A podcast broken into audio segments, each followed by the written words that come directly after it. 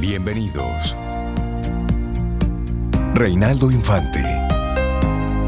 Cintia Ortiz. Sobeida Ramírez. En Camino al Sol.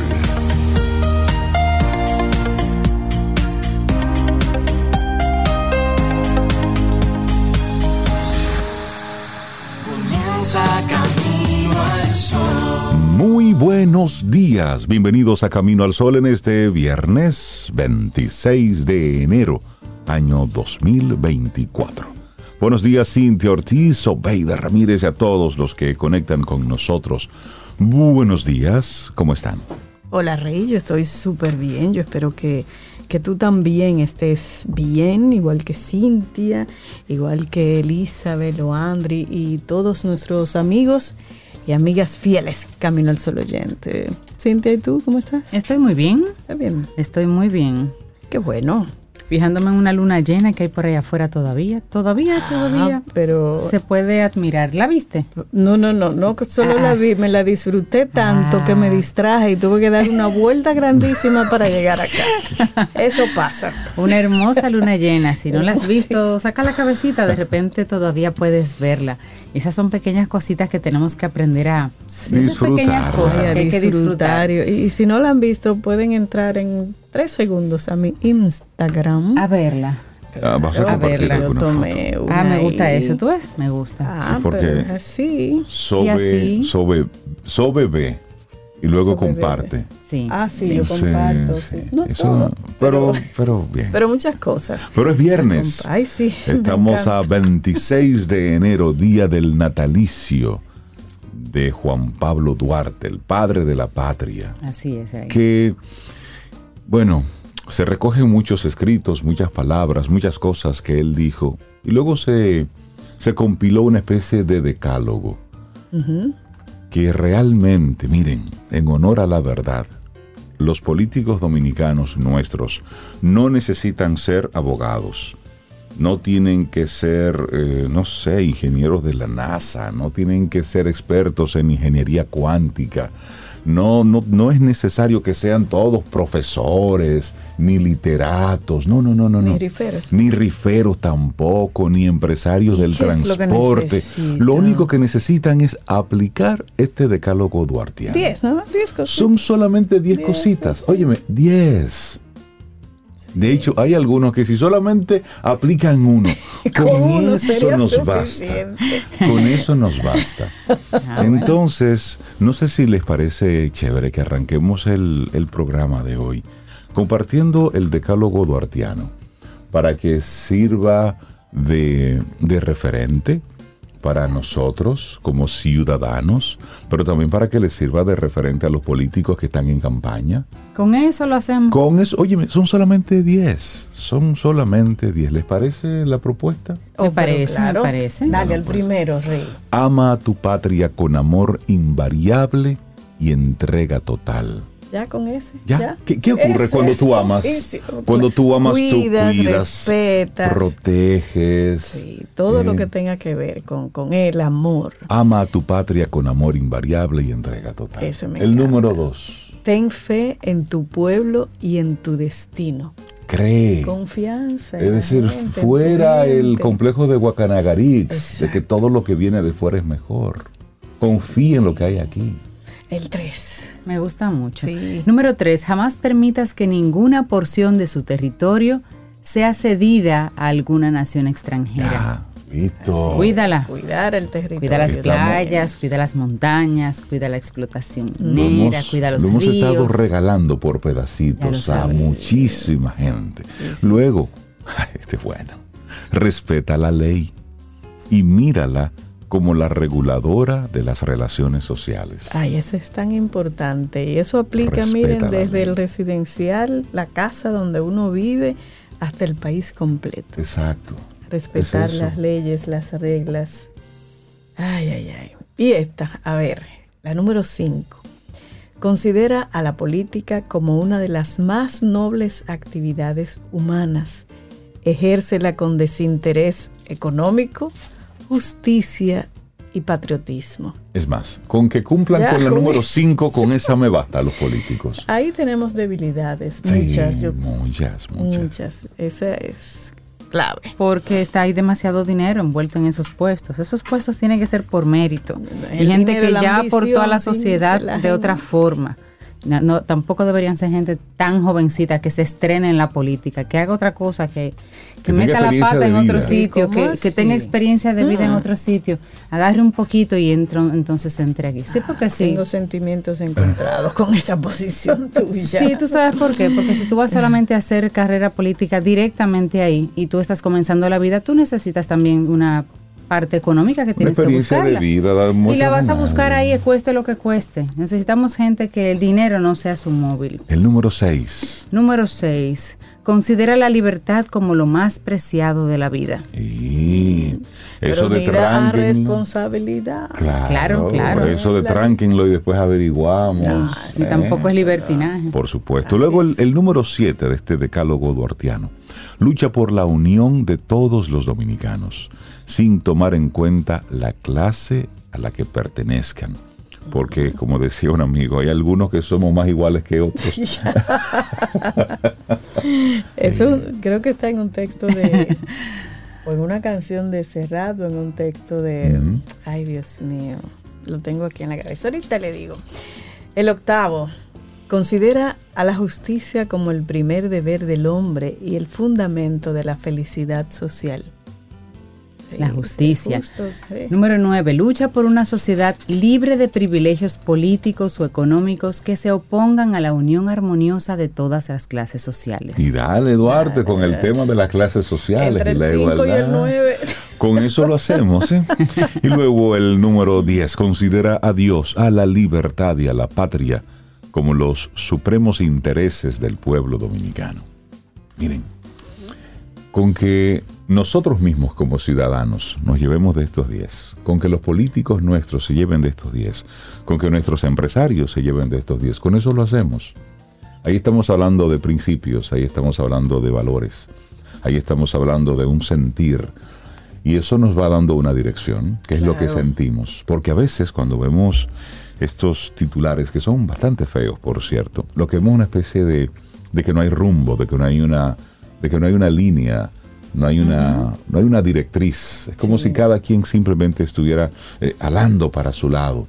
Entonces, esto habla de, de unión, esto habla de enfoque, De respeto, esto habla de respeto, esto habla de convivencia. De armonía, claro. Sí, Así es que hoy, 26 de enero, que antes era un día festivo, era un día feriado, eh, en estos tiempos, ahora como ya ahora, ahora es como no era antes, sí. es el próximo lunes.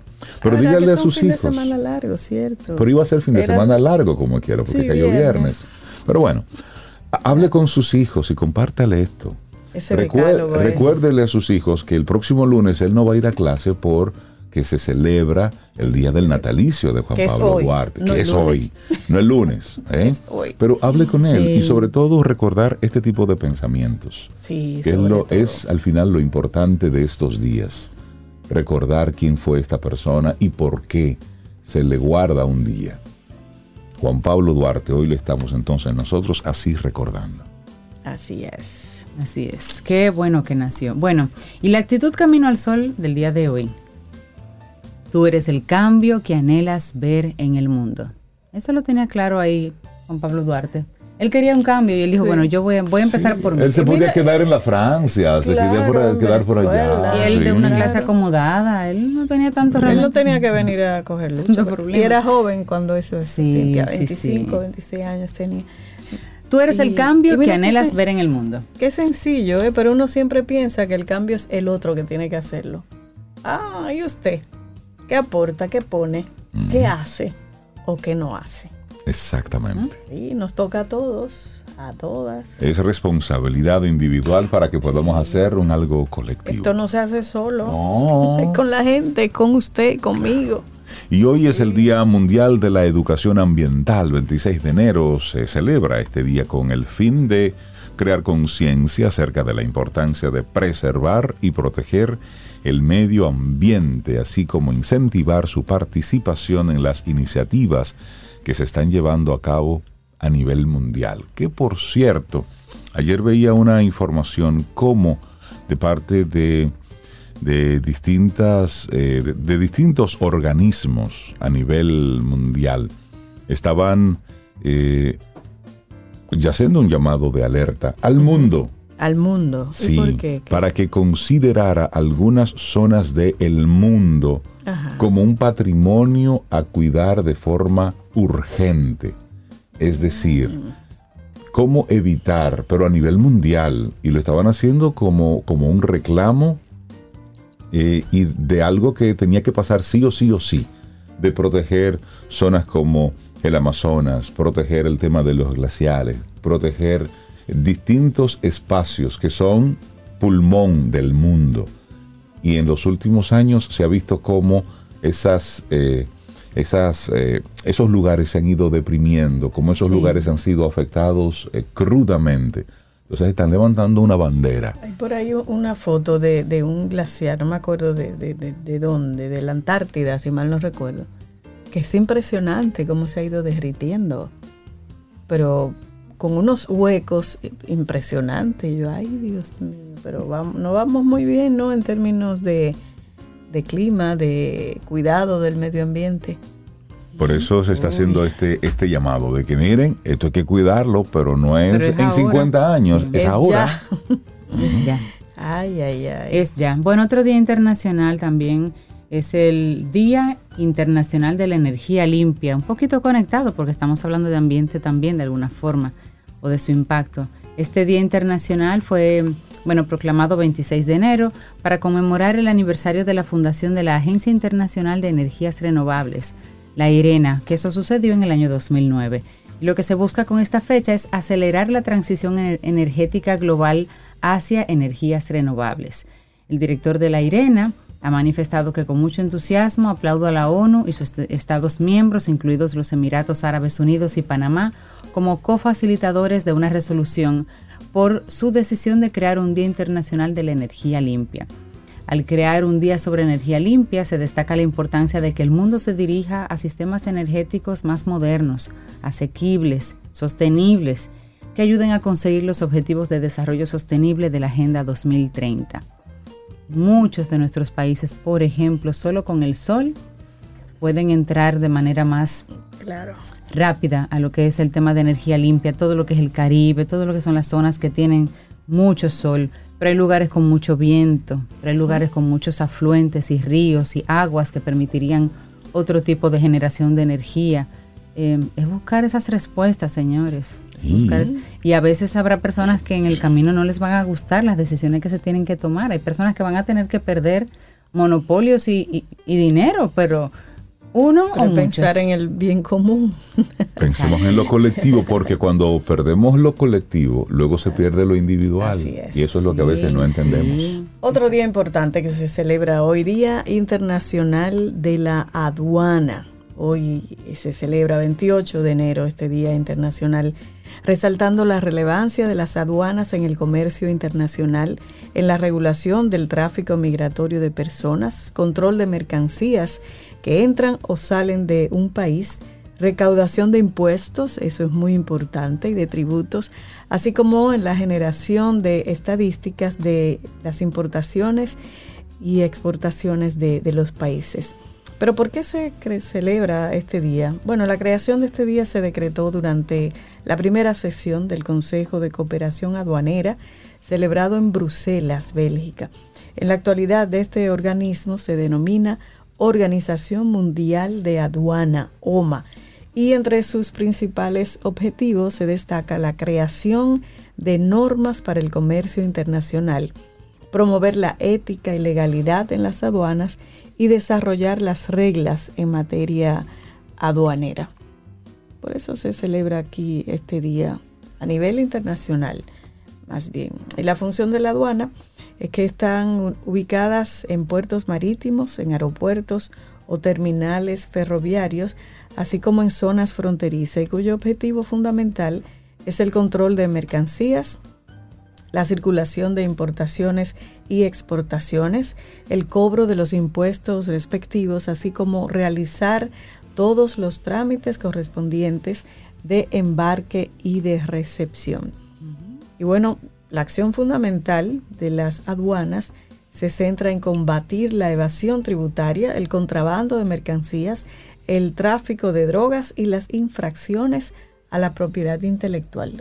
Hasta ahí llega la función de las aduanas. Así es.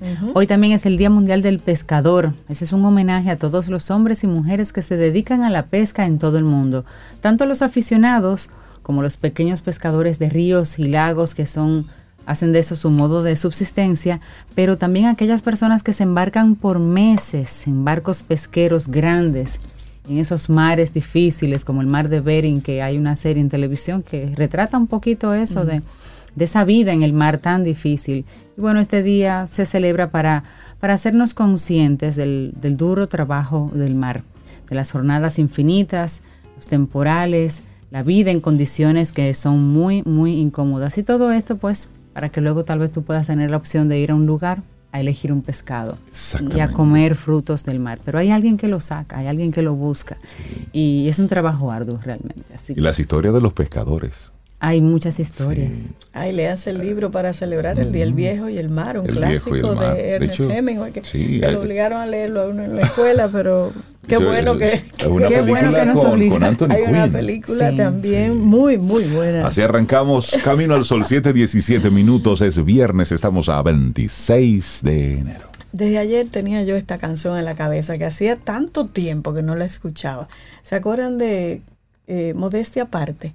Esa agrupación, mira la cara sintiendo, mm, ella no sabe, pero desde que oiga esta canción ella va a saber. A lo mejor. Así iniciamos. Bienvenida. Eso marcó toda una época. Toda. Lindo día. Cintia, escucha. Los titulares del día. En camino al sol.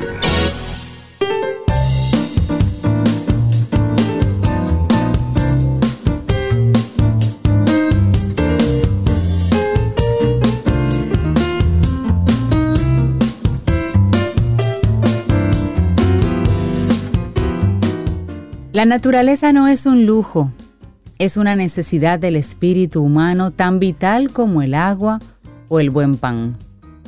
Edward Abbey. Seguimos aquí en este Camino al Sol. Vamos con algunos de los titulares que recoge la prensa. Bueno, el mes de la patria se inicia con el natalicio del padre fundador de la República, Juan Pablo Duarte, el 26 de enero será formalmente inaugurado por el presidente Abinader en la provincia Duarte, San Francisco de Macorís, este viernes. La información la dio a conocer el presidente de la Comisión Permanente de Efemérides Patrias, Juan Pablo Uribe, quien subrayó que el mes de la patria se extiende hasta el 9 de marzo para concluir el natalicio del prócer y mártir Francisco del Rosario Sánchez, que junto a Ramón Matías Mella conforman la triada de los padres de la patria. Entonces, este filósofo y comunicador explicó que la celebración del 211 aniversario del nacimiento de Duarte, que da inicio, como ya les decía, al mes de la patria, comienza a las 8 de la mañana con una ceremonia solemne cívico-militar en el Parque Duarte. Luego habrá una Eucaristía en la Catedral Santa Ana y a partir de las 10 de la mañana, el presidente Abinader encabeza la apertura del mes de la patria, con un desfile patriótico, estudiantil y militar con la consigna dominicanidad combatiente, dominicanidad resistente, dominicanidad siempre. Esa es el, la consigna. Y eso es hoy. Eso es hoy, sí, sí. Así ¿Por qué no lo dejaron para el lunes? No, ok, porque hoy es cuando inicia realmente el mes de la patria y hoy es que Duarte ¿Eh? Pues Nació un día como hoy. Debió ser rojito. Y hoy se pone la bandera. el que en su casa ponga su bandera y la quita en marzo. Sí. Bueno, República Dominicana será país piloto para el programa de transición energética a propósito del día que decías ahorita, Cintia. República Dominicana participará como el primer país piloto del programa de aceleración de la transición energética conocido como ETA por sus siglas en inglés, una iniciativa público-privada destinada a catalizar el financiamiento para acelerar la transición energética justa en los países en desarrollo.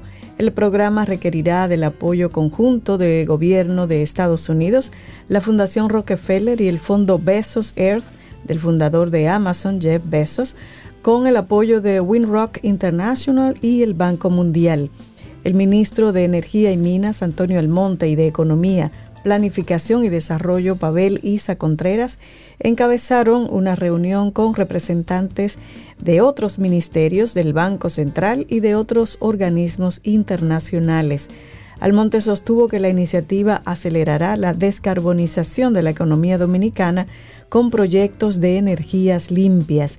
Reiteró que la meta es que República Dominicana cuente con al menos un 30% de energías limpias para el año 2030. Está bien, buena noticia. Qué bueno. Bueno, el Ministerio de Energía y Minas y el Programa de Naciones Unidas firmaron también en este marco de estos temas medioambientales un acuerdo de cooperación para electrificar viviendas con energía de fuente limpia en lugares recónditos del país, y esto a través de microcentrales hidroeléctricas.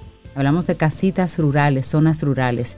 Este acuerdo, suscrito en la sede del eh, Ministerio de Energía y Minas específicamente, compromete a ambas entidades a unir esfuerzos para lograr que la población rural y suburbana de República Dominicana tenga acceso universal a la electricidad de fuentes de agua para diferentes usos, motivada con energías renovables de manera más oportuna, de buena calidad y en condiciones ambientales sostenibles. El ministro de Energía y Minas, Antonio Almonte, indicó que el gobierno dominicano ha asumido el compromiso de electrificar estas zonas rurales y suburbanas del país, especialmente con fuentes verdes, como el uso de agua para producir energía, a fin de que toda la población dominicana tenga acceso a la electricidad y de manera sostenible. Eso está bien. Así es. bueno. nos vamos al plano internacional que tiene un impacto también por este lado. El parque industrial Codevi tuvo que paralizar sus labores ayer hasta nuevo aviso debido a las protestas en Haití que derivaron durante todo el día bloqueos de puentes y vías, además de incendios de neumáticos y saqueos de comercios. La paralización afecta a más de 18.000 haitianos que laboran en este parque. Entonces lo que está ocurriendo es que desde tempranas horas de la mañana, las calles y entradas que llevan a miles de empleados al parque industrial fueron obstaculizadas y estos no pudieron llegar a sus puestos de trabajo. A estos bloqueos se sumaron las amenazas de los manifestantes, quienes incendiaron neumáticos, derribaron árboles, lanzaron piedras, también hubo saqueos a ferreterías y negocios de la comunidad. Estas protestas obedecen al movimiento surgido luego de la visita del ex golpista Guy Phillips y su rechazo al primer ministro de Haití, Ariel Henry, a quien pide su dimisión. Entonces, a propósito de todo esto y con la preocupación por el incremento de la inseguridad y la violencia en Haití y a la espera este viernes de un fallo de la Corte Superior de Kenia, la República Dominicana y otros 14 países abogaron en el Consejo de Seguridad de las Naciones Unidas para que se acelere el despliegue de una misión multinacional. En una sesión que abordó la crisis de Haití, los países confían en un diálogo político en la vecina nación que dé como resultados elecciones transparentes y pacíficas. Es decir, que ya los países muestran de nuevo preocupación en la ONU por el aumento de la violencia pero mostrar preocupación y hacer algo, hay un trecho. Hay un trecho importante. Que no se logra vencer todavía. Sí, y a propósito, y con ese tema, Haití, ONU, la representante especial del secretario general de la Organización de los Estados Unidos, eh, la ONU en Haití, María Isabel Salvador, indicó que la estabilidad a largo plazo en Haití solo puede ser lograda a través de un proceso político nacional e inclusivo durante su exposición en el Consejo de Seguridad de la ONU, Salvador pasó balance a la gestión de la misión de las Naciones Unidas en Haití y señaló que el país sigue asolado por una espiral de violencia cada vez mayor debido a un aumento sin precedentes de los secuestros, las violaciones y otros delitos cometidos por bandas armadas que afectan cada vez más a la población. No puedo exagerar la gravedad de la situación en Haití donde múltiples crisis prolongadas han alcanzado un punto crítico. Eso dijo Salvador, quien también denunció una creciente escalada de la violencia y aumentos sin precedentes de las acciones de las bandas armadas, hasta el punto de que el año pasado la Oficina Integrada de Naciones Unidas en Haití documentó más de 8.400 víctimas directas de las pandillas. Wow. Mm. Bueno, y Alabama ejecuta, eso es en Estados Unidos, a un preso por primera vez en Estados Unidos con nitrógeno. Ah, ya lo ejecutaron. Ya lo ejecutaron. Oh. Debate sobre pena capital en Estados Unidos tras esta ejecución. Alabama ejecutó ayer jueves a un asesino convicto con gas nitrógeno y lo ejecutó con un método único en su tipo que una vez más puso a Estados Unidos al frente del debate sobre este tema de la pena capital. El Estado dijo que el método sería humano, pero los críticos lo calificaron como cruel y experimental. Las autoridades dijeron que Kenneth Eugene Smith, de 58 años, fue declarado muerto a las 8 y 25 de la noche, anoche, en una prisión de Alabama, después de respirar gas nitrógeno puro a través de una máscara facial para causar privación de oxígeno. Fue la primera vez que esto se hizo y hay muchos debates al respecto. Bueno, nos vamos entonces al plano internacional. Nos vamos a lo que está ocurriendo en Argentina, porque solamente mencionamos cuando Milei llegó y se juramentó como presidente, pero ¿qué ha estado ocurriendo? Bueno, pues Argentina, oigan esto, va a crear una fiscalía para investigar los posibles casos de corrupción entre los funcionarios públicos. Y esto lo dijo ayer Manuel Adorni en su habitual rueda de prensa en la Casa Rosada. El ministro de Justicia, Mariano Cuneo, va a sugerir en lo inmediato al Procurador General de la Nación la creación de una fiscalía para investigar la corrupción de los funcionarios públicos, especialmente en los supuestos de enriquecimiento ilícito e incrementos patrimoniales no justificados. Eso está bueno. ¿Te imaginas aquí algo así? Ah, sería interesante. Sí, porque, sí, porque esto, esto es focalizado. Es decir, usted es funcionario público y está mostrando un enriquecimiento eh, o una prosperidad eh, como que así, como que usted andaba en guagua pública y de repente reporta dos mil millones de pesos. Pero ¿cómo así? Sí, porque tú puedes mejorar tu condición de vida, pero, estás con un salario más atractivo, más interesante. Pero de ahí a dos mil millones sospechosos. Como que de cero a 100. Entonces, esto que va a pasar en Argentina es básicamente una persona que va a estar enfocada en, en observar esto. Ahí está, esta noticia les va a gustar. Yo miro afuera y, sueño aquí. les va a gustar a ustedes esta, esta noticia. Estados Unidos anuncia una investigación a cinco grandes tecnológicas sobre la inteligencia artificial y la competencia. El gobierno de los Estados Unidos, sí, a través de la Comisión Federal de Comercio, FTC, anunció este jueves que abre una investigación a cinco de las grandes tecnológicas sobre sus estrategias de inversión y alianzas en el desarrollo de la inteligencia artificial.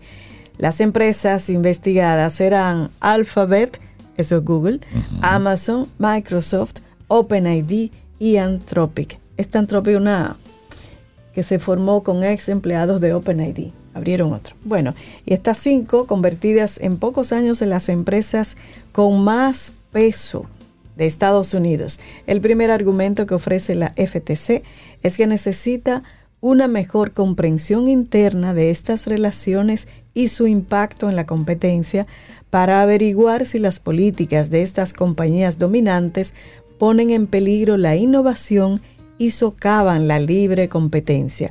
La investigación pondrá el foco en tres alianzas actualmente en curso. Atención, las de Microsoft con OpenID, Amazon con Anthropic y Google con Anthropic también, que han supuesto inversiones de miles de millones de dólares. Las compañías tienen ahora 45 días para responder a la orden de la FTC de aportar datos e información sobre productos, inversiones, gobernanza interna, mercados, planes de crecimiento y expansión geográfica, entre otras cosas. La FTC se limita a su propio campo de acción, la libre competencia, pero este movimiento se suma a la creciente presión sobre las tecnologías sobre aspectos de contenido, derechos de autor, desinformación, etcétera, que están multiplicando los llamamientos de todo el mundo a un mayor control sobre el funcionamiento de la inteligencia artificial.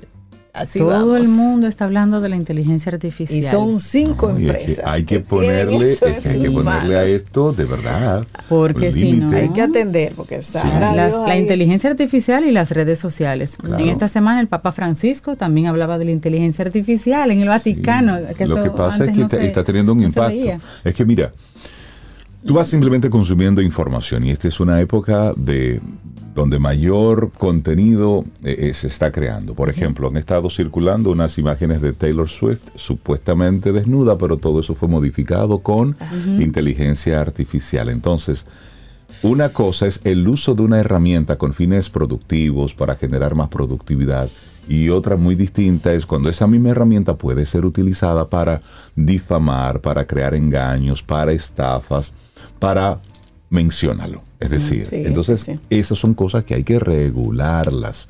Entonces, Ayer mencionábamos, Rey, que hay una serie de páginas y de aplicaciones, sobre todo páginas y cuentas en las redes sociales, que se están haciendo de un dinero a través de la desinformación. Toman una imagen, le pegan otra cosa. Algunas personas a sea, veces tú ves en los comentarios que dicen, pero esa imagen no corresponde. Eso pasó en el año. Personas que tienen debe el dato. dudar de todo ahora. Y hay que dudar Hay de todo. Y esas son cuentas que son así sensacionalistas para que la gente lo vea, le dé like o le Lo comente. compre, y por volumen, simplemente por ese volumen de comentarios y demás, reciben dinero. O sea, ellos están buscando el lucro. Te informan o te desinforman, es como que eso es problema tuyo. y esto llegará al momento en que será... buscando. Y un estudio que, que lanzan y que comentan ayer, creo que es, dicen que los, los latinos, los niños latinos en Estados Unidos, el 32% Ujú. pasa casi constantemente el tiempo en TikTok. O sea En que no TikTok. sueltan el aparato. Casi constantemente en la red, específicamente en la red TikTok. 32% de los Y niños. ojalá que parte de ese tiempo lo dediquen como algo que le dé frutos, algo que lo forme, que le abra la mente Bueno. hacia posibilidades buenas. No solamente ver canciones de esa y...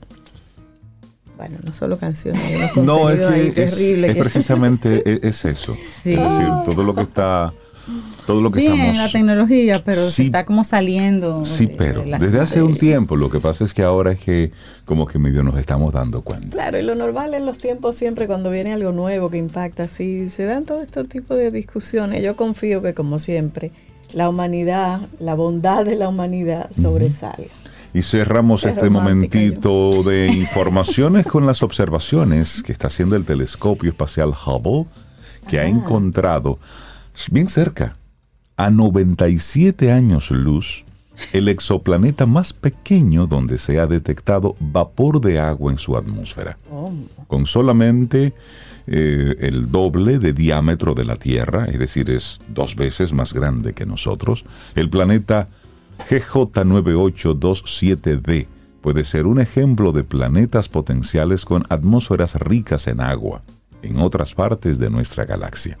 Y es la primera vez que podemos demostrar directamente a través de una detección atmosférica que estos planetas con atmósferas ricas en agua pueden existir realmente alrededor de otras estrellas. Y así lo dijo un miembro del equipo autor de este hallazgo de la Universidad de Montreal. Es decir, que el, Hubble sigue mostrando cosas interesantes. Siente y disfruta de la vida. La vida. Camino al sol. Camino al sol.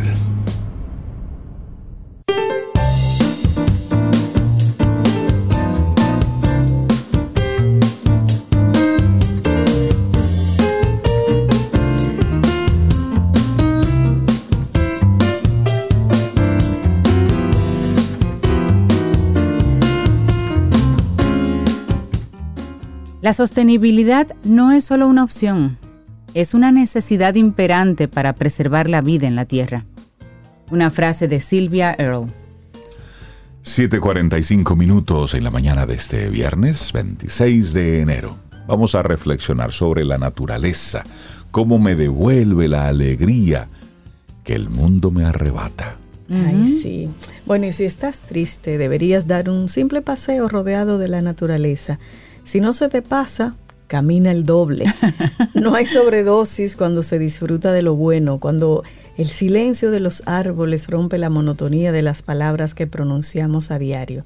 A veces pensamos tanto, tanto, que pasamos inadvertidos entre nosotros mismos y eso sucede en mayor medida cuanto más alejados de la naturaleza estamos.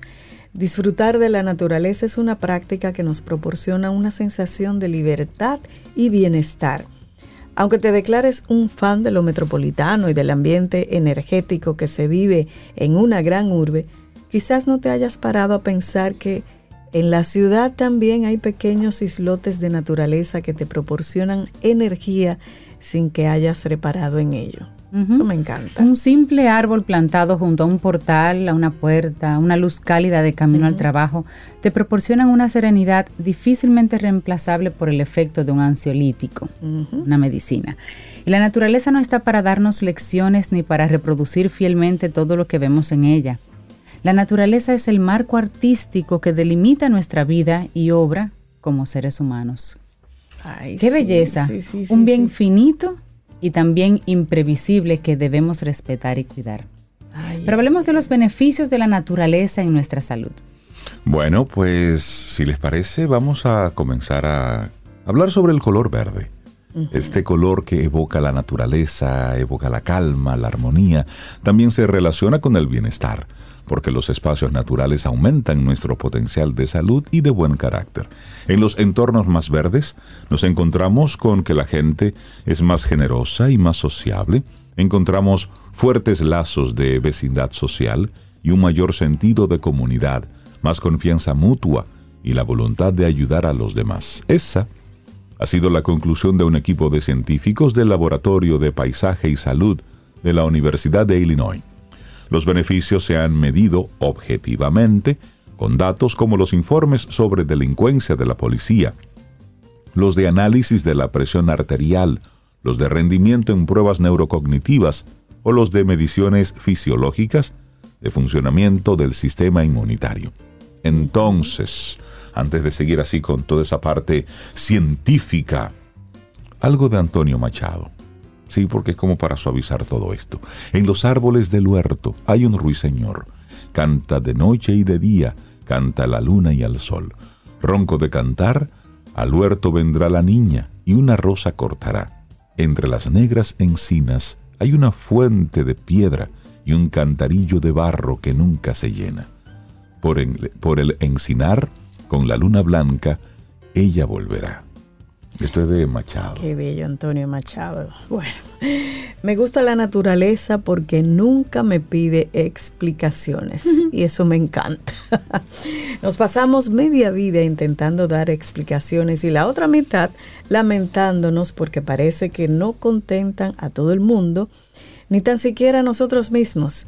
Buscamos sentido a lo inexplicable, alabamos a lo divino que consideramos superior a lo humano y huimos del dolor en que forma parte de la propia vida. No somos conscientes de que a veces la verdad solo reside en lo que vemos con nuestros propios ojos. No hace falta imaginarse el paraíso, estamos rodeados de él. Desde un paisaje desértico a otro nevado, la magnificencia de la naturaleza es mucho mayor que lo que podamos llegar a imaginar. En ella suceden cosas increíbles y no piden ningún tipo de peaje ni sacrificio para que las contemples. Es por ello que se llega a amar tanto la naturaleza porque te acepta incondicionalmente, te exime de cualquier explicación que quieras darle y porque es divina pero accesible a la vez. No mm. posee delirios de grandeza, ni cuestiona, ni sanciona. Eso es así. Es. Bueno, y la naturaleza, el templo más sagrado que no respetamos ni valoramos.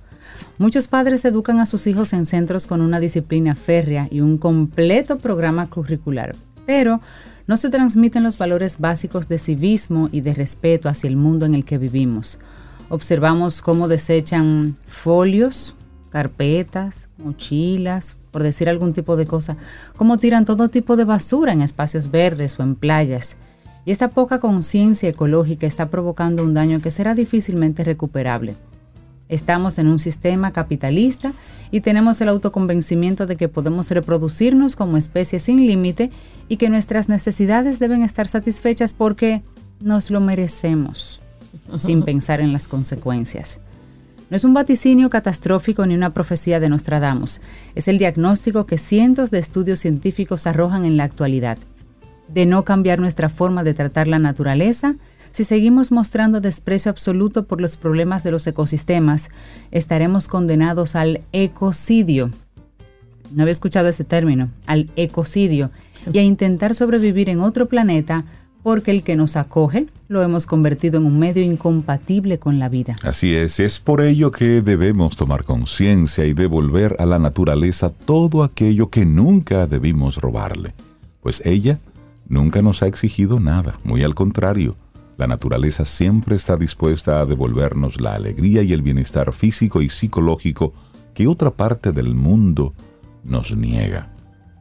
Así es que luchemos por conservarla y para que nuestra relación con ella sea una fuente inagotable, no de recursos para explotarla, sino para mantener a salvo el mejor de los alivios para cualquier ser humano. Sí, sí, sí. Recordemos que la naturaleza nos devuelve la alegría que el mundo nos arrebata. Ese fue el título de esta reflexión ecológica, digamos, escrito por la psicóloga Cristina Roda Rivera y lo compartimos aquí hoy en Camino al Sol. Escríbenos 849-785-1110. Es nuestro número de WhatsApp. Camino al camino al camino al sol.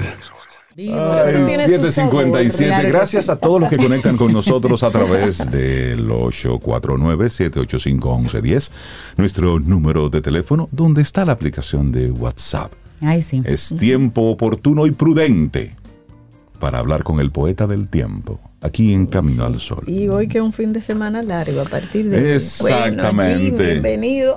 Y Suriel, buen día, ¿cómo estás?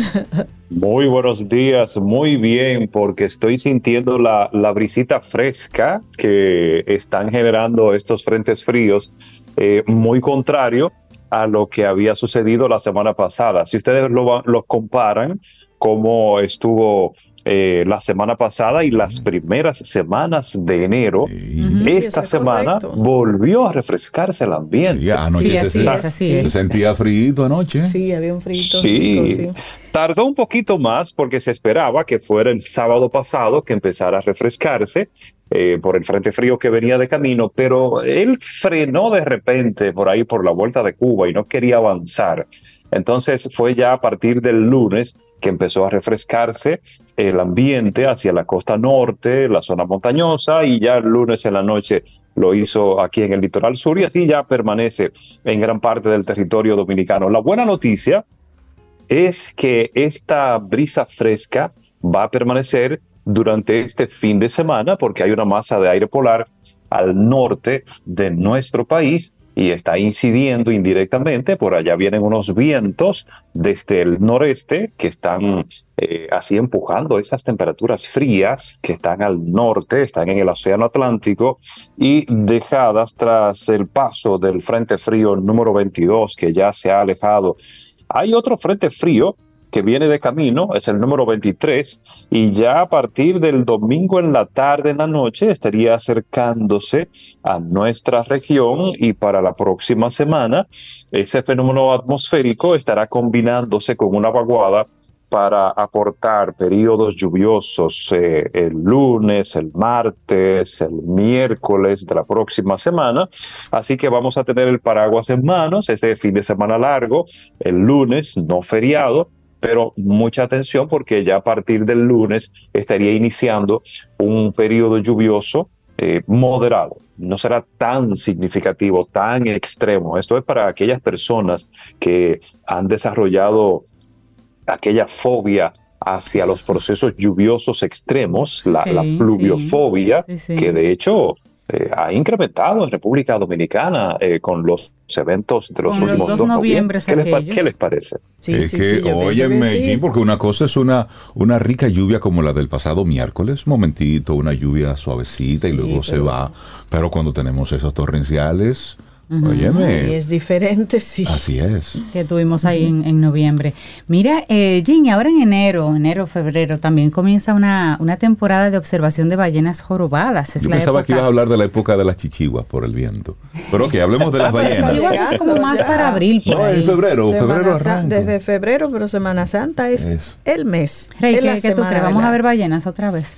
Cuéntanos, Ginny, ¿ya comienzan a llegar? Miren, por supuesto, por supuesto que sí, no, nos encontramos en temporada de ballenas jorobadas, de observación de ballenas, porque las ballenas eh, vienen llegando a las costas dominicanas por una condición climatológica, y se la vamos a explicar, porque miren, el invierno en el hemisferio norte, eh, en las costas de Estados Unidos, de Canadá, de Groenlandia, por donde eh, habitan estos grandes mamíferos, eh, es muy extremo. Ya lo hemos visto en las últimas semanas, como esas temperaturas por allá bajo cero de hasta menos 40 grados Celsius en zonas de Estados Unidos y de, Canadá, también se refleja en el mar.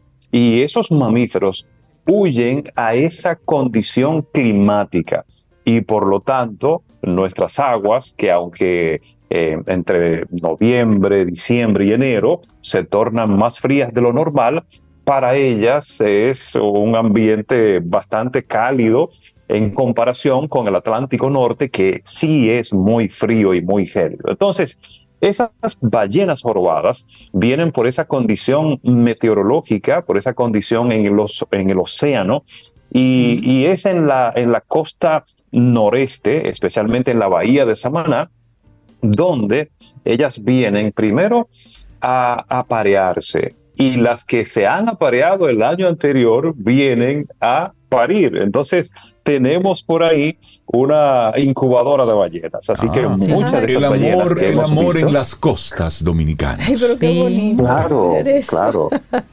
A- Mira, y- Así y- como esa frase, como, como, la, como la frase que dice, eh, el amor está en el aire. Ah, Exacto. En este, en este propósito eh, es válido, el amor está en las aguas. En las, las costas, aguas. sí, está muy bien. Mira, Las ¿y cuáles son estos vientos que estarán también afectando nuestro país? Miren, eh, ahora mismo hay un- una combinación de dos fenómenos atmosféricos. Lo hemos visto en las últimas 24 horas, como algunas ráfagas se están sintiendo en diferentes zonas. Por ejemplo, en el sur, en el suroeste, también en la costa norte. Y es por una alta presión que está llegando a, nuestra zona de pronóstico al norte del Caribe, muy poderosa, que está en combinación con un sistema de baja presión al norte de Colombia. Entonces nosotros estamos como en el medio de esos dos sistemas atmosféricos y están generándose esas ráfagas de viento. A propósito, en estos días el oleaje ha estado muy, muy anormal, esas marejadas afectando todas las costas dominicanas. Así que Sobeira todavía esa embarcación debe estar en puerto en hasta el puerto. domingo por lo menos. ya para la próxima semana, ya para la próxima semana, a partir del domingo, quienes quieran hacer alguna travesía hacia, hacia la bahía de Samaná, hacia las islas adyacentes a República Dominicana, la Catalina, la isla Saona, eh, Cayo Arena, lo podrán hacer de manera supervisada a partir del domingo porque ya va a regresar a la normalidad ese oleaje. Es el mar de fondo generado por una baja presión distante que empujó esas marejadas hasta las costas dominicanas. Entonces, esa baja presión que está al norte de Colombia está generando un fenómeno que es muy conocido por allá, por, por, por España, por Portugal, por esos países europeos que le llaman vientos de galerna. ¿Pero qué es galerna? Bueno, es un vocablo francés que significa ráfagas de viento. Entonces, ese fenómeno asociado a la baja presión que está al norte de Colombia eh, es de rápido desarrollo. Vemos que usualmente las bajas presiones que conocemos tienen un desarrollo de, de- de varios días. Comienza hoy y ya a partir de mañana, dos días, tres días, cuatro días después, permanece esa baja presión. Sin embargo, esta galerna es de rápido desarrollo entre 24 y 48 horas y se disipa. Entonces, son fuertes ráfagas que están afectando el Mar Caribe, pero que también estarán incidiendo en República Dominicana. Así que entre hoy, mañana y el domingo, aquellas personas que tengan chichiguas en sus casas La la, pueden sacar. utilizar porque vamos a tener. Buenísimo. Tú sabes, cuando, cuando vi ese título de Vientos de Galerna, yo pensaba así como, una- como una especie de poema. Yo creía que ese era como el poema. Yo, sí. yo me preguntaba, ahí viene Jean a decirnos quién es Galerna. Jean, hablemos de... Y, y si nos regalas un, un poema. Miren, sí, tengo un poema por aquí, un- es, es corto, Ok. es corto, pero creo que, que es muy atinado para este fin de semana largo y así entonces eh, vamos a, a escucharlo a propósito de que ustedes tenían por ahí un- una canción de, de Joan Manuel Serrat. Ah, Ah, a mí me, claro. me encanta Serrat, ese es mi artista favorito. Ah, y y lo sabíamos, lo entonces, sabíamos. es- claro, yo le, le agradezco infinitamente que hayan precedido mi, mi participación con John Manuel Serrat. Y, y- y si hay alguna otra por ahí también de, de él mismo, eh, se lo agradezco para finalizar entonces esta, esta participación. El poema lleva por nombre Penélope. Y justamente, y esto sí lo voy a explicar, porque miren, el artista, cuando, en, en el caso de un poeta, cuando escribe, no, no hay explicación para, para, para un poema, porque es la, la lírica que se refleja y que se expresa a través del alma. El pintor también lo mismo. Usted le puede preguntar a, Da Vinci, mire, ¿y, qué significaba este cuadro que usted hizo, la Mona Lisa? Bueno, eh, pinté una señora ahí, pero para, no, no sé lo que significa, porque es una expresión que a veces eh, es un lenguaje totalmente incomprensible y uno no, no lo puede eh, no lo puede eh, decir, es decir, es solamente sentir nada más. Entonces, Penélope va de la siguiente manera. Todo se detiene a un paso de mi conciencia y espero. Más allá no hay quietud, aunque aquí tampoco la serenidad es absoluta. Y espero que transcurran las horas, la lluvia y la memoria, y la memoria de los días, y también me espero. Penélope. Queda ahí. Jean Suriel. En alusión a esa Penélope Nuestro poeta del tiempo aquí en Camino al Sol. Jean, que tengas un muy buen fin de semana. Cuídate Ay. mucho. El próximo Así mismo, viernes nos en, la, estaremos en, la escuchando. en la quietud, En la quietud de muchísimas Penélope. gracias. Buen fin de semana para todos. Un abrazo, amigo. Gracias, gracias. Un gran abrazo. Oye, cómo se conectan. Un abrazo, Jean. Gracias. Tomémonos un café. Disfrutemos nuestra mañana con Rey, Cintia, Soveida, en camino al sol.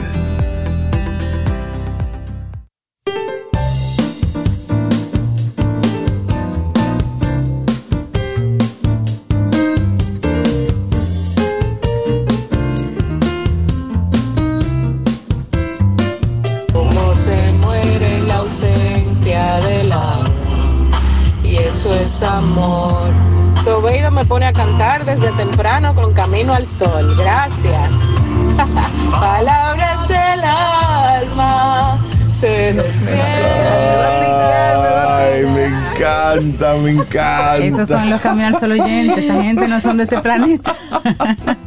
Yo lo he dicho que yo no voy Qué lindo, gracias. Ay, qué gracias. bueno, gracias por mandarnos eso. Nos, nos hace la mañana y se convierte esa, ese momentito como en nuestra frase introductoria de este, de este nuevo bloque, de este segmento aquí en Camino al Sol. De verdad que gracias por enviarnos eso, por ser tan. Tan espontáneos, Ay, pero yo voy a decir no, no lo diga, No, déjalo así. no, no, déjalo así, pero la me magia de la- encanta, sí. Bueno, pues está bien. Mira, Pero gracias sí. por ello. Toma esa decisión, Solida Ramírez. Tomar decisiones para una vida mejor. Aprovechando ese momentito para conectar con Dalul Ordey, psicóloga, nuestra doctora en neurociencia cognitiva aplicada, directora de psicología infantil, evaluación y diagnóstico de neurotraining. Vecina, amiga, una chulería de persona. Dalul, buenos días, Buenos bienvenida. días, Y bienvenidas. caracao, ¿cómo se diría? Karaoke, Karaoke lover. fotografía. Karaoke lover, poeta. Sí, Poeta horneadora también. profesional de cosas chéveres. No, no, no, Dalul es una Hola, cajita de Dalul. Pandora. Hola. Pero eso que amiga Bien. nuestra, por lo diversa. Es que Camino al Sol, lo Camino al Sol oyente y, y los colaboradores aquí son uno, son una raza. La raza Camino al Sol. Yo creo que sí, la raza camino al sol. Mira, Sí, sí, sí. porque gente de verdad es diferente y qué bueno que nos estamos encontrando en el camino.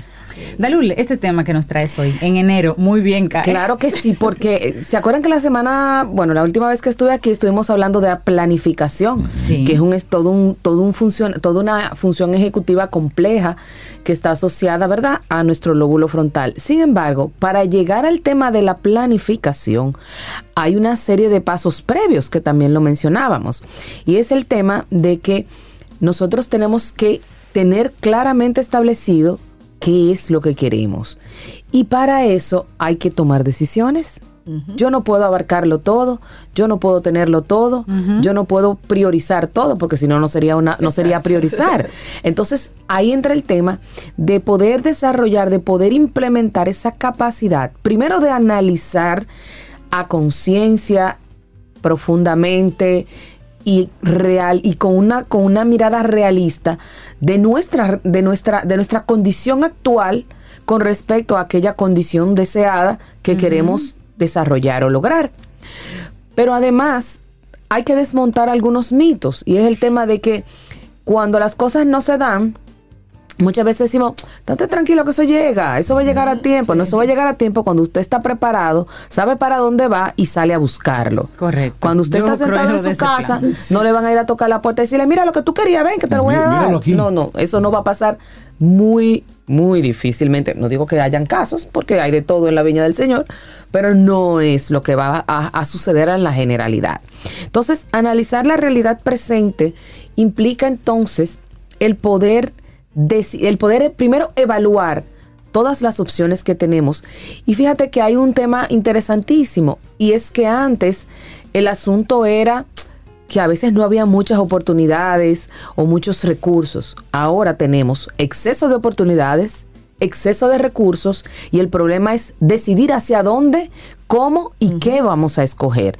Y eso es un dilema que tiene mm, principalmente las generaciones más jóvenes que están expuestos excesivamente A un- a tantas cosas, a tanta información, a tantas oportunidades, a tantos caminos que poder eh, tomar, que pueden que pueden decidir. Y entonces ahí viene el tema de la dilación en la decisión correcta o en, o una decisión para iniciar, porque a veces esa decisión cambia, porque es- eso es lo válido del proceso. Es que yo analicé, es que yo busqué las mejores opciones, eh, vi cuál era mi realidad y la, y la, y la proyecté en, ese, en, ese, en esas posibilidades y tomé una decisión para ir en un camino determinado. Pero a mitad del proceso, a lo mejor no era lo que yo pensaba. Y ahí entra entonces el asunto, volver a tener una gama amplísima de, de opciones y tener que retomar una decisión. Hay procesos que a, a mitad de camino uno sabe que van mal y por no tomar una decisión adecuada, se terminan y tú dices, ¿para qué yo hice eso?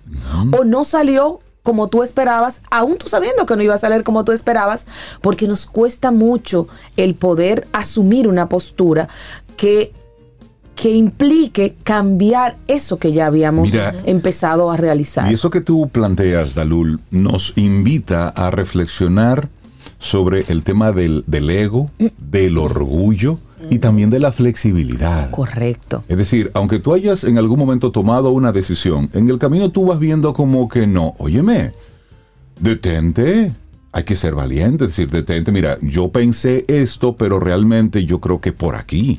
Claro, porque hay un, hay un tema ahí de que me equivoqué. Exacto. Y el error es mal visto cuando todo lo que uno aprende, lo que se ha creado, lo que se ha innovado, ha sido por una metida de pata, Se- señor. Sencillo. Tal Al- cual. a lo que vinimos a este mundo. Claro. Escuché una vez a alguien decir, señores, la gente se le olvida que lo que uno hace es que la pega a veces. Eso Pero no vive en el error todo Es el tiempo. Claro, es que es ensayo error, o mejor dicho, ensayo éxito. Lo hice, no me salió, lo hice, no me salió. Ah, esto fue lo que me salió. Vamos a hacerlo, vamos a hacerlo por ahí. Exacto. Pero entonces nos da mucho miedo el fallar, nos da mucho miedo el no llenar la expectativa social de que tengo que ser exitoso, famoso, eh, eh, poderoso, tener, hacer mucho, eh, aparentar mucho. Y entonces ahí viene otra o- otro tema interesante y es que estamos confundiéndonos el tema de percibir sensaciones agradables a tener realmente un proceso de vida que me genere bienestar, estabilidad y seguridad. ¿Por qué? Porque ahora es el inmediatismo. Es que es ahora que lo quiero hacer, que lo quiero sentir, que quiero estar feliz, que quiero sentirme bien. Y entonces ese, ese estímulo inmediato, que es lo que produce esa sensación, desaparece. Porque yo no voy a estar todo el tiempo comiendo, no voy a estar todo el tiempo eh, eh, en una fiesta, no voy a estar todo el tiempo tomando, no voy a estar todo el tiempo en una playa. Entonces, cuando el estímulo pasa, pasa la felicidad, pasa el bienestar. ¿Por qué? Porque estamos confundiendo el sentir la sensación, que es una reacción fisiológica ante una serie o un estímulo, a un proceso construido de bienestar que al final, volvemos a lo mismo, es una decisión.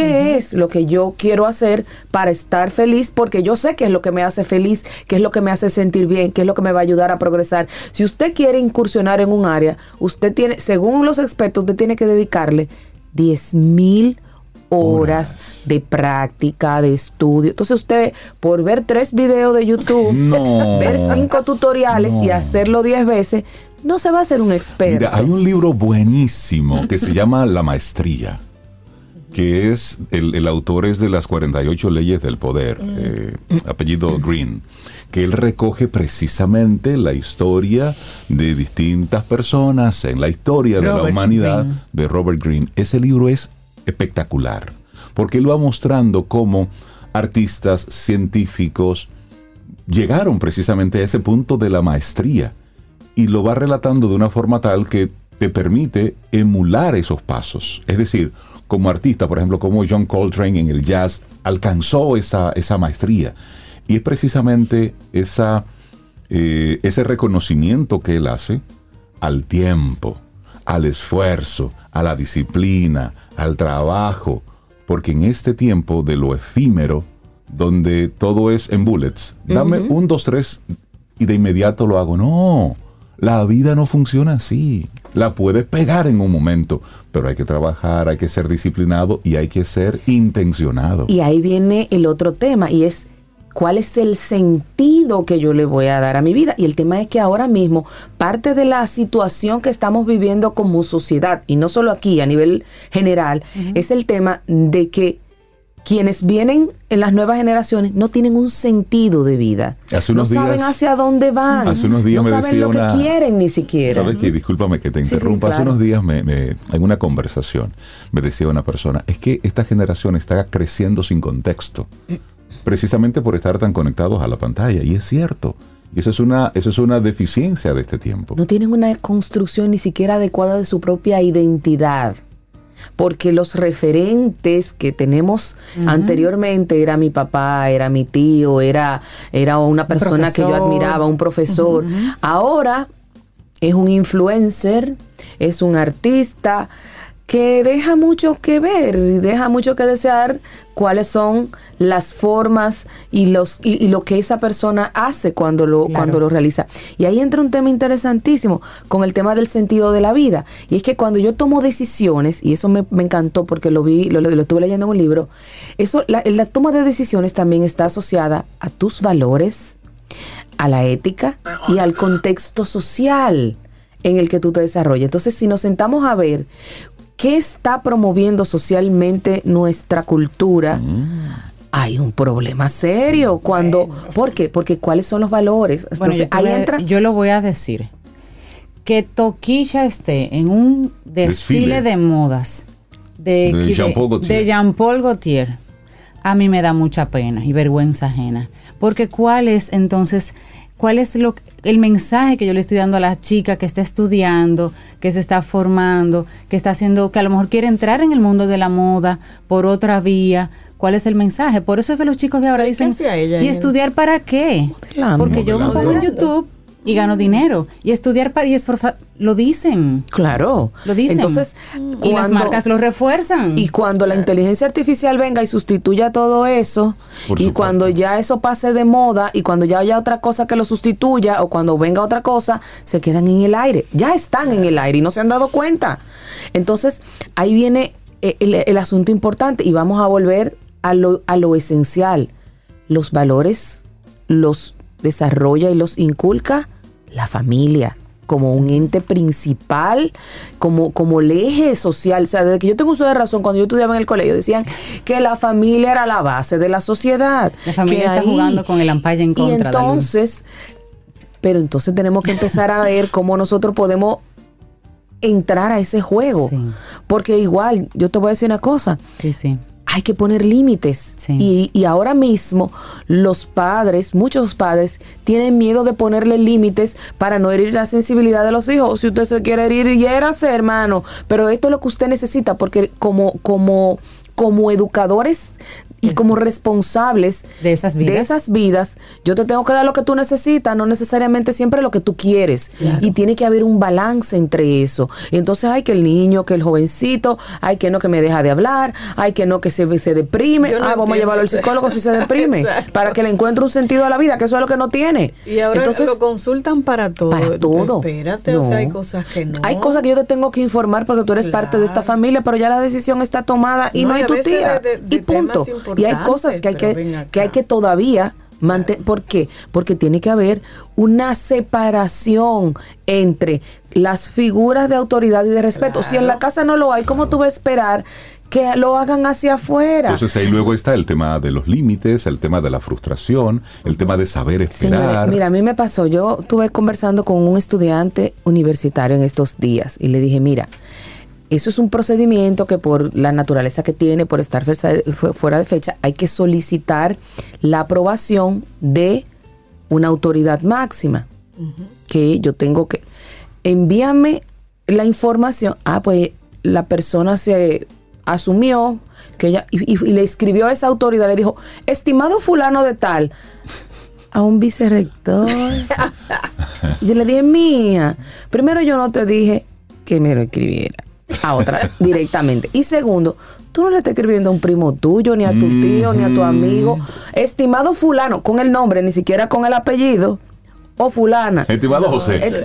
Ajá. y piensa que porque dice estimado, ya, Ya, está cumpliendo. Y es algo de esta generación. Y eso es Te tema- sin mirar. Pero eso es un caso, pero eso pasa todo el Sí, tiempo, porque no tenemos un- un- un- una decisión clara, un criterio claro de establecer límites Sí, y sí, de sí. poder dar pautas de vida, porque al final yo estoy educando a un hijo para la vida, yo mañana me muero.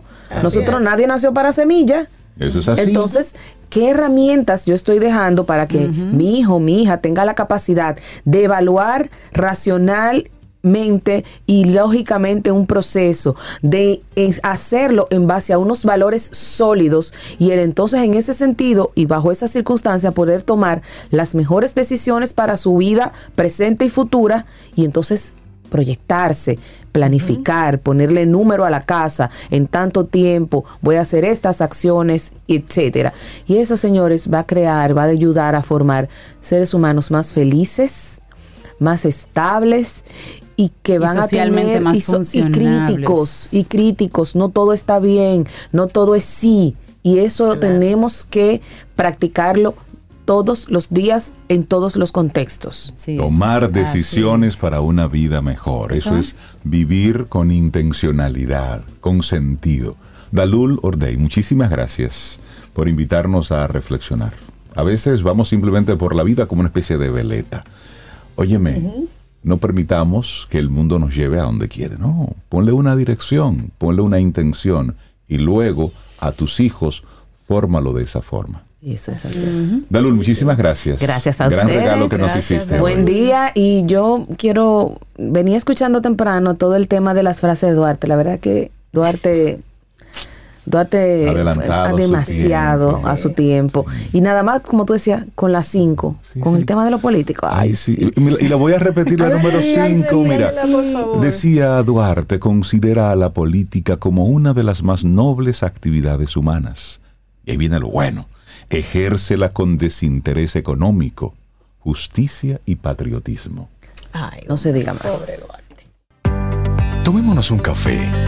Disfrutemos nuestra mañana con Rey, Cintia, Soveida, en camino al sol.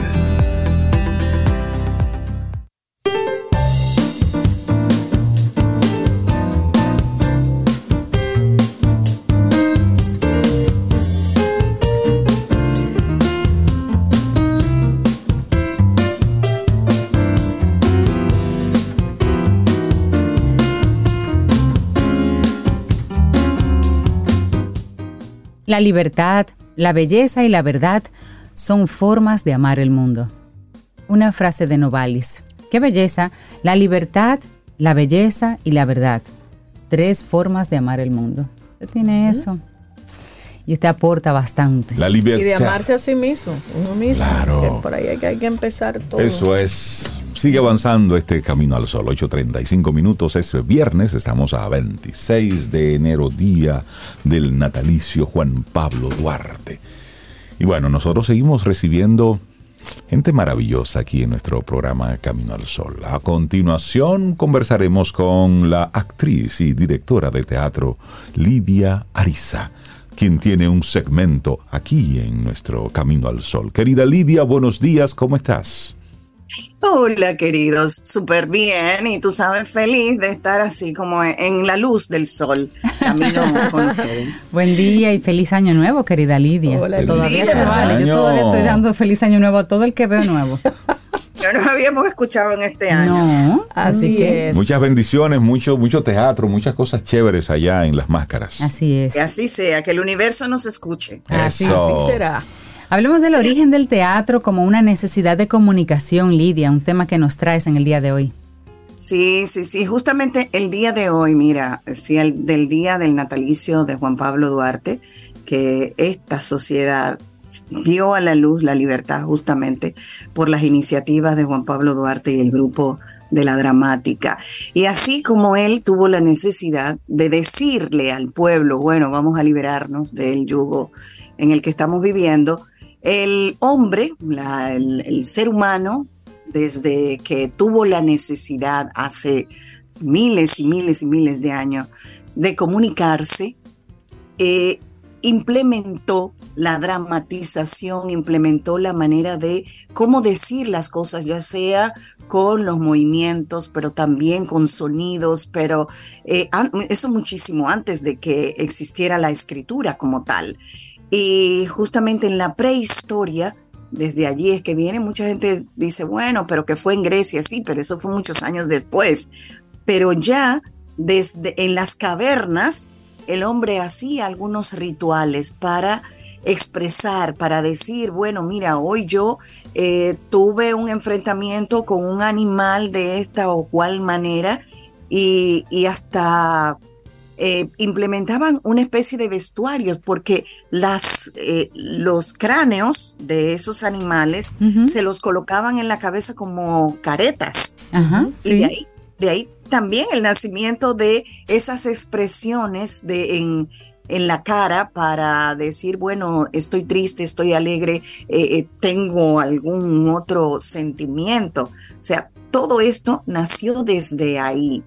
Eh, en los rituales que, basados en ya en, en las creencias, también en los mitos que tenían los seres humanos hacia los dioses.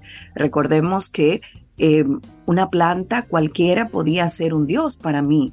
Y entonces para rendir culto a esa planta, yo o los seres humanos en ese momento se pintaban con colores hechos de raíces y de hierbas y de hojas, se pintaban las caras para representar escenas de su vida cotidiana. eh, esto alrededor del fuego, en algunos momentos cuando se reunía la tribu, cuando se reunía la, la comunidad de esos momentos. O sea que el teatro nació a sí mismo como una necesidad imperiosa del ser humano expresar sentimientos, expresar situaciones cotidianas. O sea, fue, e, es sumamente interesante porque eh, mucho antes de que la palabra se, se registrara en, una, en un pliego, en un papel, eh, ya el hombre representaba escenas de su vida y escenas, eh, la, por ejemplo, la misa.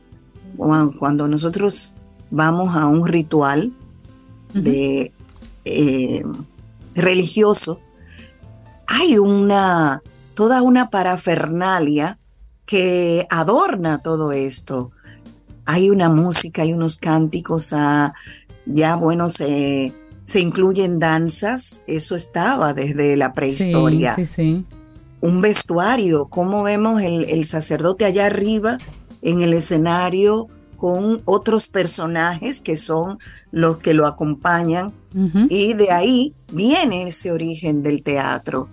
Eh, Sí, si tomamos en cuenta que, de manera ancestral, Lidia, muchas culturas, muchas tribus, muchos indígenas, pues pasaban oralmente los conocimientos de una generación a la siguiente. Y una de las formas podría ser bien sentados alrededor de una roca, de un fuego, pero otra forma seguro que fue algo así, más teatral, más representativo, más más vistiéndome con una piel, más haciendo gestos y sonidos y haciendo una especie de teatro 101.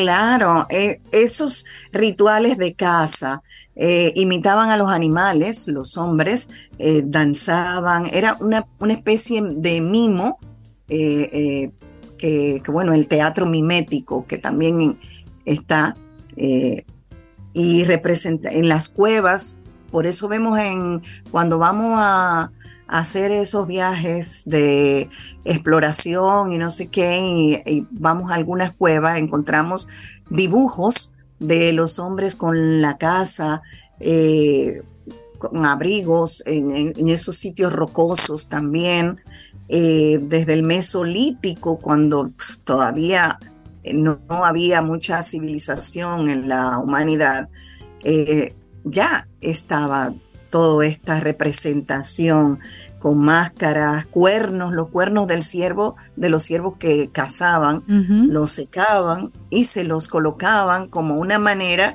de decir, mira, este es el animal que estoy representando. ¿Mm? Sí, sí. Incluso, por ejemplo, vemos un caso como la ópera, por ejemplo, que es en un idioma muy particular y el resto del mundo para entenderlo Creo que se basa mucho en la teatralidad que lo acompaña. Para tú, aunque no entiendas bien lo que están cantando, tú entiendes la escena y entiendes de qué va. Cómo el teatro, cómo esa representación eh, alimenta y, nutre también otros, otros elementos. Imagínate una ópera, una persona que se para y te canta y punto. Tú puedes apreciar la voz que tiene, tú pudieras a lo mejor llegarle a una que otra idea, pero tú no lo valorarías igual que si sin esa sin ese teatro que se arma, ese montaje, ese vestuario, eh, precisamente esa teatralidad. Claro, y justamente en el oriente, muchísimo antes que en el occidente, o sea, en toda la parte de África, la China, Japón, toda esa zona de por ahí, eh, los seres humanos representaban todas sus eh, sus ritos religiosos que los mezclaban con movimientos, como comunicación gestual, eh, más que verbal, mucha música y mucha danza, y los objetos que además ellos utilizaban en el día a día que reforzaban la identidad de, lo que estaban representando, ¿no? Eh, las máscaras, el, uso de máscaras en ese momento era muy, muy estaban siempre muy presentes dentro de las representaciones para expresar roles o estados de ánimo. Claro, y, eh, es interesante, Lidia, que, traigas este tema precisamente hoy en el que estamos recordando a Duarte, porque eh, como, como el teatro sirve como esa expresión social. ¿Cómo puedo Claro. decir a través del teatro lo que de manera objetiva no se pudiera decir? Que es peligroso en claro, épocas. es decir, eh, Sí, ut- señor. utilizarlo como una especie de fachada Sí. y detrás de eso dejar entonces caer el mensaje Lo que hay que real, decir. lo Sí. que hay que decir, Sí, que fue así entonces es. lo que dio eh, origen precisamente a luego el, el desenlace de la, de la independencia de la República Dominicana, utilizar el teatro precisamente para, para mostrar Claro. cómo estábamos viviendo, qué era Para lo que estaba una idea, ocurriendo y cómo comunicar. salir de eso. Y eso es tan así a día de hoy que una persona te sale con algo medio extraño y tú le dices, ay, deja tu drama. Pero la persona lo que está comunicando una emoción muy fuerte que le embarga o una molestia. Sí. Y fíjate cómo la palabra que utilizamos a veces es drama. O sea, no vamos al teatro, Cintia deja sí tu es drama. dramática. Sí, claro. Y que el teatro es justamente, es una, una expresión de, de reforzar la identidad, la cohesión social. Sí. O sea, el- el- por eso es que el teatro unifica, el teatro lo eh, une los pueblos, une a, a los grupos, a la gente. eh, y precisamente por eso es que el teatro se utilizaba y se sigue utilizando para mover a, a los seres humanos a tomar una decisión en un momento dado eh, de crisis. Eh, nos ha servido también para eso, para uno decir, caramba, tenemos que salir de esta situación y para mover conciencias. Y para mover conciencias. Y para ver teatro bueno todavía en el día de hoy, pues vaya a las máscaras. ¿Qué tenemos en las máscaras en esta semana? que justamente, bueno, eh, iniciamos ya la próxima semana con la obra eh, Al Diablo la Soltería. Es una obra del grupo Imagina Teatro. Estamos hace tiempo ya también dando cabida allí, espacio a los grupos más jóvenes. Esto es de unos muchachos, eh, Brian Delena, Giselle Sánchez y otra chica que han eh, Qué bueno. escrita por ellos, dirigida, Y vamos a ir ahí en los horarios habituales, viernes y sábado a las ocho y media y los domingos a las seis y media. Y vamos a ver qué nos presentan estos chicos con esta nueva propuesta teatral. Eh, Buenísimo, así que Me gusta el ustedes y- título. Sí. y que sigamos viviendo el teatro para crear conciencia, para eh, que todo eso de lo que estaban ustedes hablando hace un ratito, los chicos de hoy también tomen conciencia de que el mejor camino no es el de Toquicha o muchos muchachos por allí que... Que son, que son un, un- Sí. un producto de la sociedad. expresión de Pero la Una expresión de la claro, sí, sociedad. Claro. Y, y que alimentamos muchos adultos. Exactamente. ¿oe? Porque hay, muchas veces yo, bueno, soy un tanto eh, revolucionaria en ese sentido, porque muchas veces decimos, no, porque la muchacha que salió embarazada, No, que no, no, sé no, qué", no, no. pero ella no salió por un árbol, por una Claro. agua. Eso fue un constructo, es, un así constructo es. social. Así es. Lidia, muchísimas gracias por tu tema, el origen del teatro como una necesidad de comunicación. Que tengas un excelente día, Lidia. Y ustedes tema. también, chicos. Un abrazo abrazo. grande. 849-785. Siente y disfruta de la vida. La vida. Camino al sol. Camino al sol.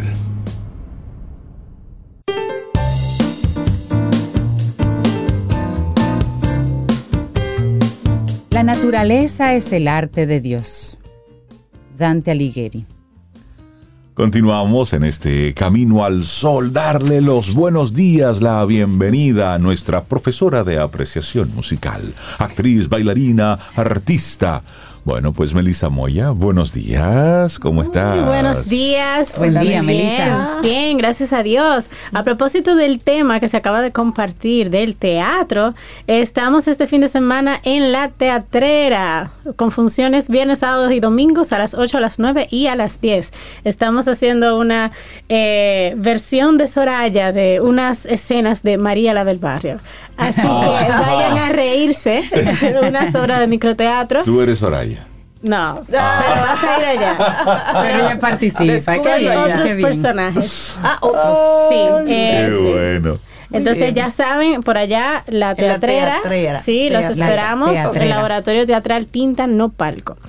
Bueno, pues seguimos Yo no con. puedo con Melissa, de verdad. Mira, vamos a hacer un, un- paseo, ¿te parece? Entre Sí, el romanticismo y el renacimiento. Sí, vamos a hacer un paseo del renacimiento al romanticismo. Recuerden que, bueno, no sé si se acordarán, pero desde el 2021 los temas que hemos venido dando eh, han abarcado esos grandes periodos musicales que dentro de lo que se conoce como música clásica, el grosor de lo que viene siendo la música clásica. Y es todos lo- los periodos grandes que son el renacimiento, el barroco, el clasicismo y el romanticismo. A Melissa nada más le faltó decir, vamos a ver. saquen una hoja que ella sabe. Sí, pero tiene- ajá. viene con Entonces. ¿Cómo que es así? Claro. A ver, A ver, Vamos a ver si recordamos. Ajá. Así que voy a... camino al solo oyente. Pruebín, un pruebín, Un pruebín. Pregunta número uno. ¿A qué periodo pertenece el siguiente audio? Dale.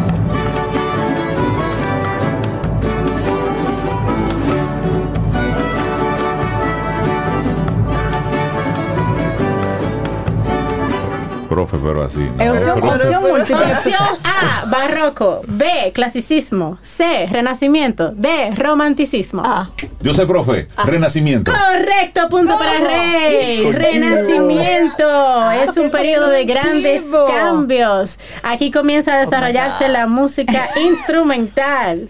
Yo no, tam- yo- yo no voy a jugar, profe. no, ah, pero espérate, tú tienes Pero mala memoria. No se crean que, que él es el más inteligente, que tiene un chivo. No, no, pero no todos, no te preocupes. A ver, a ver. ¿Cuál es el género No, no musical que se desarrolla en todo su esplendor en el Renacimiento? A. La fuga. B. La polifonía. C. La sonata. D. La suite. Ay, es verdad. La sonata. Ella, dio todos esos datos aquí, ¿verdad? Toda la clase. Y la respuesta correcta es La fuga. la polifonía. La Por supuesto, la polifonía. tenía en la punta de la Claro, yo estaba esperando que Sobeida lo dijera. La polifonía es el género que sigue desarrollándose en, y llega a su máximo esplendor en el Renacimiento, aunque se ve también en periodos posteriores. La polifonía. La polifonía, que es una cuando tienes una pieza a dos o más voces de manera independiente, pero que suenan juntas y, y tienen una buena Ah, Eso armonía. había que repasarlo, profe. Claro Lo agarró sí. así. y un viernes. Un viernes. Ay, Dios mío, esa Son compositores destacados del Renacimiento. A. Ludwig van Beethoven y Joseph Haydn. B. Franz Liszt y Robert Schumann. C. Giovanni Perluigi y Guillaume Dufay. Y D. Antonio Vivaldi y Johann Sebastian Bach. Si nos quemamos ahí, estamos fritos. Y la respuesta no, correcta no, no. es C. Giovanni Perluigi y Guillaume Dufay. Vamos a disfrutar Pero- pero las vamos a estaciones de mejor, Vivaldi. música. Ah, necesito un poco de que tengo el- respeto. sí, Estoy hiperventilando con una musiquita.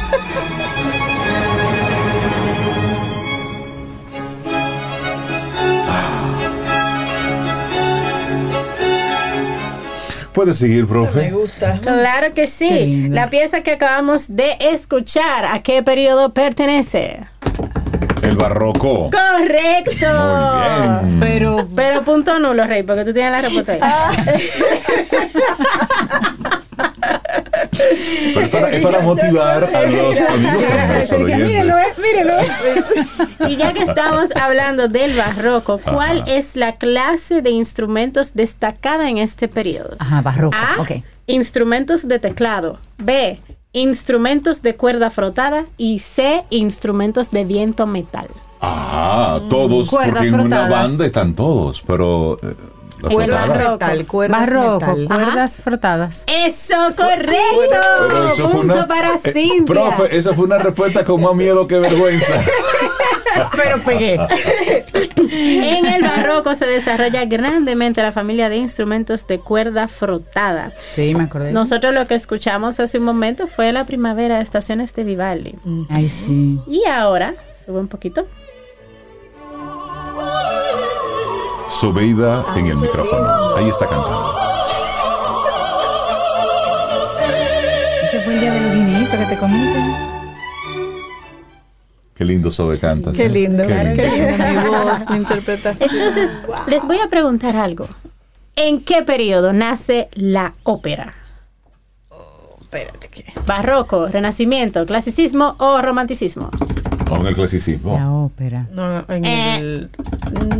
Pero ¡Barroco! ven acá, por esta señora. Ella vino. La barroco. ópera es un drama enteramente cantado que combina géneros que ya existían entonces, teatro, ¿Y dónde danza, canciones y, que no do- están y la música transmite Como emociones. nosotros. Ellos O todos se están Mirando quemando. el techo, se estamos- nos estamos quemando todos aquí. Y hablando de la ópera, Ajá. ¿quién fue Claudio Monteverdi? A. El creador del piano. B. Quien compuso la primera ópera. C. Compositor del barroco. Y D. Creador de la notación musical. Y la respuesta es. Ay, Dios, pero- Compositor barroco.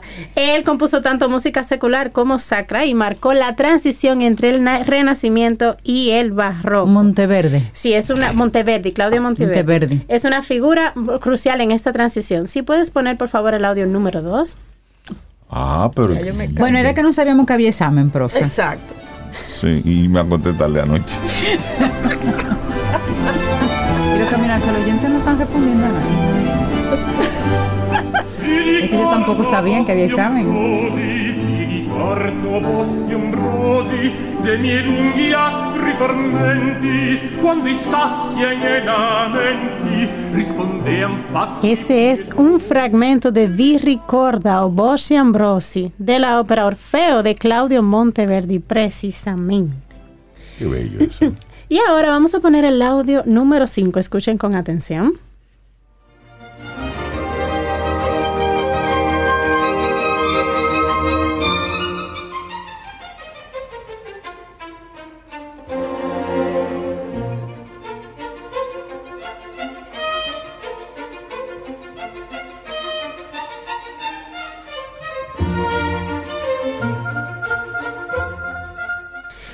Este audio que acabamos de escuchar pertenece a la época del romanticismo, ¿verdadero o falso?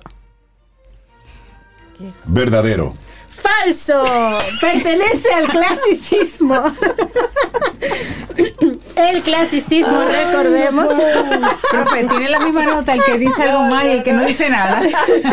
No, se supone que en exámenes, si tú no dices nada, hay que cero en esa respuesta. Profe, y, y no hay una moneda para uno lanzar la. la- Aquí están los caminos solo oyente. Dice que la profe la puso difícil. Sí, porque todas parecen Y el canal probables. solo oyente también nos atraparon fuera de forma con esto. Y Leticia di que pegó dos. Oye, habrá que ver, Leticia. Mm. Bueno, vamos a recordar que el clasicismo es un estilo que siempre busca la serenidad, el equilibrio y la armonía. Se diferencia bastante del romanticismo, donde hay una carga un poquito más eh, exagerada, un juego más con los con las velocidades, con las intensidades, ¿ok?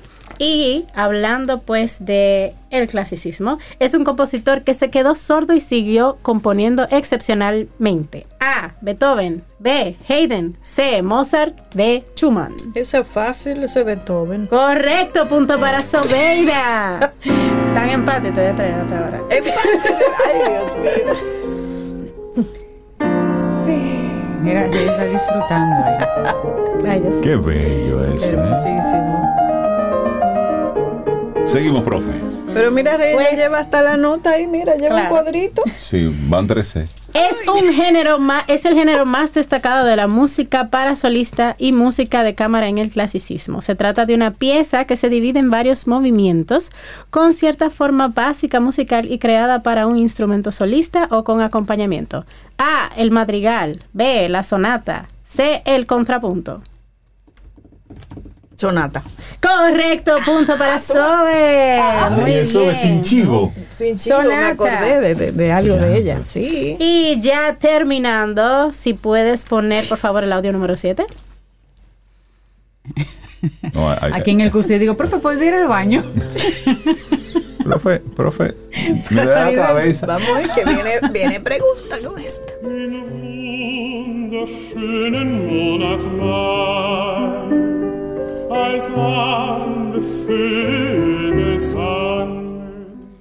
¿Qué tipo de pieza eres las, esta que acabamos de escuchar? A. Sonata. B. Madrigal. C. Concierto. D. Lied.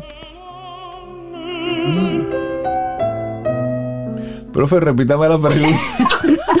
¿Qué tipo de pieza era esa?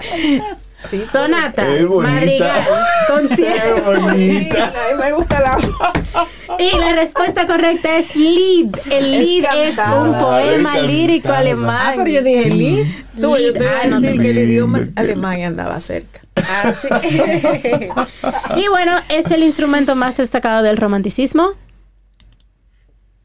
Ah, no hay música. para- La tuba, el acordeón, el clavecín o el pianoforte. El acordeón es el perico ripiao. Sí. El clavecín. No. Lee el pianoforte. El pianoforte, Vamos ¿verdad? a poner ahora la número 8.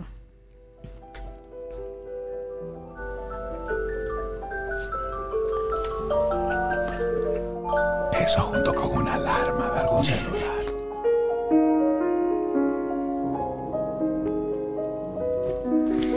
El piano era el centro de la vida en el romanticismo. Y esto fue Profe, ¿Cómo no nos sabemos eso? profe, Es que nosotros, Ah, nos enfocamos en escuchar. significa que la necesitamos en este 2024. aquí. Y venimos con más. Melissa Moya, muchísimas gracias por traernos tanto aprendizaje de una forma entretenida, pero al mismo tiempo con mucha, con mucha profundidad. Melissa, que tengas un excelente fin de semana, que te vaya súper bien. Y al mismo tiempo, bueno, pues que tengas una muy buena presentación en este fin de semana. Ay, Eh, sí. Vamos a recordarlo. Sí. La teatrera a las 8, a las 9 y a las 10. Viernes, sábado y domingo. Buenísimo. Melissa, que tengas un excelente Mira, fin de semana. y nos que ella de 5-3. Ah, pero... Muy bien. Muy Está bien. Llegamos al final de nuestro programa Camino al Sol por esta semana, el próximo martes, porque somos respetuosos de las leyes, aunque no las entendamos. Eh, estaremos de nuevo entonces con un nuevo Camino al Sol. Así será. Entonces, cuidémonos mucho, ¿eh? Vamos a manejarnos con mucha prudencia. Así es. Eh, Vámonos con música. ahí. Oh, por supuesto. No, Ah, así pero no. esto es música en concierto con voces espectaculares. Caetano Veloso y Gilberto Gil. Cuando samba era samba. Uf, lindo día. Hasta el lunes. Aquí termina Camino al Sol. Pero el día apenas comienza. Vívelo Camino al Sol.